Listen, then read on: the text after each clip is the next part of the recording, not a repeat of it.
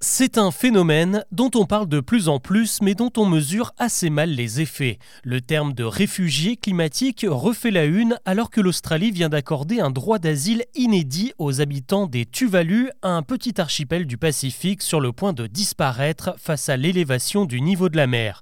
Pourquoi cette décision australienne est-elle historique et qu'est-ce qui définit exactement un réfugié climatique? Avant d'aborder les autres infos du jour, c'est le sujet principal qu'on explore ensemble Bonjour à toutes et à tous et bienvenue dans Actu, le podcast qui vous propose un récap quotidien de l'actualité en moins de 7 minutes. C'est parti. C'est un petit coin de paradis qui s'est transformé en véritable enfer. À l'autre bout du monde, les neuf atolls qui composent l'état des Tuvalu se font doucement mais sûrement grignoter par les eaux turquoises du Pacifique, au point qu'il devient quasi impossible pour ces 11 000 habitants de continuer à y vivre. Pour leur venir en aide, ce vendredi, le gouvernement australien a décidé d'accorder un droit d'asile climatique aux Tuvalu, qui pourront donc trouver un nouveau foyer dans le pays continent. Ça n'a l'air de rien, dit comme ça, et c'est pourtant la première fois que la juridiction d'un pays reconnaît le statut de réfugié climatique. Chez nous, en France, ça n'existe pas. Il n'y a que les guerres ou les pires situations politiques qui donnent le droit à un étranger de demander l'asile. Le fait qu'un pays comme l'Australie franchisse le pas va-t-il servir d'exemple?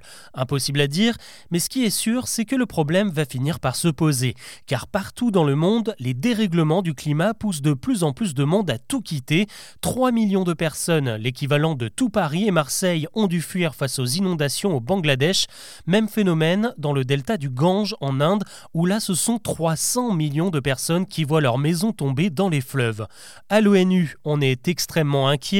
Le secrétaire général prédit déjà un exode d'ampleur biblique dans les prochaines décennies.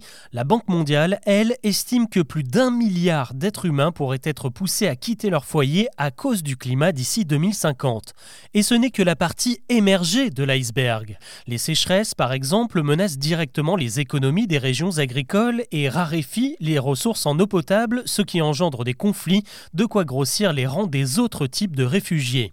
Et si tout ceci vous semble encore lointain, sachez qu'en France, une habitation côtière sur 10 sera menacée par l'érosion des côtes dans les prochaines décennies. Plus de 20 000 maisons et immeubles qui devront être évacués en Normandie, en Camargue ou sur la côte basque. Le marché de l'immobilier est déjà en train de s'y préparer. L'actu aujourd'hui, c'est justement des maisons qui se retrouvent sous l'eau. Dans le Pas-de-Calais, on n'en voit plus le bout après les inondations qui ont touché la région de Saint-Omer, Boulogne et Calais. 130 communes au total sont touchées et 200 écoles étaient encore fermées ce vendredi avec près de 2 mètres d'eau enregistrés par endroit. Seule bonne nouvelle pour le moment, l'état de catastrophe naturelle va être décrété dès ce mardi pour enclencher la couverture des assurances. En attendant, la protection civile manque de moyens pour nettoyer et déblayer et elle lance un appel aux dons sur le site de son antenne départementale. En parallèle, la vie reprend son cours en Bretagne après le passage de la tempête Kiaran. Le trafic ferroviaire bloqué depuis plusieurs jours va enfin pouvoir reprendre ce lundi à 100%. Comme quoi, ça sert de faire des journées nationales. On en a longuement parlé dans le dernier épisode. Ce jeudi était dédié au fléau du harcèlement scolaire avec l'arrivée des premiers questionnaires dans les écoles, collèges et lycées. Eh bien, l'opération a eu son petit effet puisque le nombre d'appels au 3018, le numéro d'urgence dédié au harcèlement, ont explosé dans la journée selon une info BFM, plus 90% de coups de fil en plus. Ce serait en grande partie dû au fait que le numéro apparaît à la fin du questionnaire pour savoir si les élèves le connaissent. Vous avez certainement dû le voir passer si vous vous êtes connecté à Facebook cette semaine. Depuis quelques jours, le réseau social vous propose une nouvelle option sous forme d'un abonnement payant à 13 euros par mois. Ce n'est pas obligatoire, mais avec cette formule, vos données ne seront plus pistées et vous ne verrez plus de pubs s'afficher sur la plateforme. Alors est-ce que ça vaut vraiment le coup? Peut-être pas, car le prix demandé serait contraire à la loi européenne. Le texte autorise cette option payante, mais à un prix raisonnable Sauf qu'en temps normal, la collecte de vos données rapporte environ 6 euros par mois à Facebook. Là, c'est plus du double qui est demandé. Cette option payante pourrait donc être prochainement retoquée.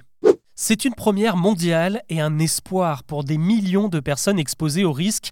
Aux États-Unis, le tout premier vaccin contre le chikungunya vient d'obtenir le feu vert pour sa mise sur le marché. Aucun traitement préventif n'existait jusque-là contre cette maladie transmise par les moustiques. Elle n'est pas mortelle mais peut provoquer des douleurs chroniques et on la retrouve dans près de 110 pays et de plus en plus de cas se déclarent chaque année en France métropolitaine. L'autre petite fierté, c'est que ce tout premier vaccin, eh bien, il vient de chez nous puisqu'il a été mis au point dans un laboratoire nantais. Reste maintenant à savoir comment il pourrait être commercialisé dans les pays les plus pauvres. Deux flammes, une même destination. Après celle des Jeux Olympiques, c'est au tour de la flamme paralympique de dévoiler son parcours qui l'emmènera jusqu'à Paris pour le début des épreuves à la fin août. Elle sera d'abord allumée en Angleterre et empruntera le tunnel sous la Manche par un couloir de service pour ensuite faire étape un peu partout pendant quatre jours. Vous la verrez passer par exemple à Lorient, Strasbourg, Tonon-les-Bains, Antibes ou encore à Montpellier. Un millier de porteurs seront chargés de la faire voyager jusqu'à la place de la Concorde. Les Jeux paralympiques ce sera à suivre du 28 août au 8 septembre. On termine avec un défi et si on faisait définitivement tomber la barrière de la langue? Imaginez un peu, vous échangez avec un japonais par exemple et votre discussion est traduite en temps réel dans les deux sens. Et c'est ce que nous promet le fabricant Samsung avec son tout prochain téléphone, le nouveau Galaxy attendu début 2024. Il sera équipé d'un système d'intelligence artificielle capable de traduire en direct une conversation téléphonique et ça marchera même si votre correspondant ne possède pas le modèle en question. On attend encore beaucoup de détails à propos de ce petit gadget, notamment sur le temps de latence entre le moment où vous parlez et celui où la traduction se fait. Dans tous les cas, ce serait du jamais vu dans le milieu de la téléphonie. Voilà ce que je vous propose de retenir de l'actu aujourd'hui. Je vous retrouve très vite pour un nouveau récap.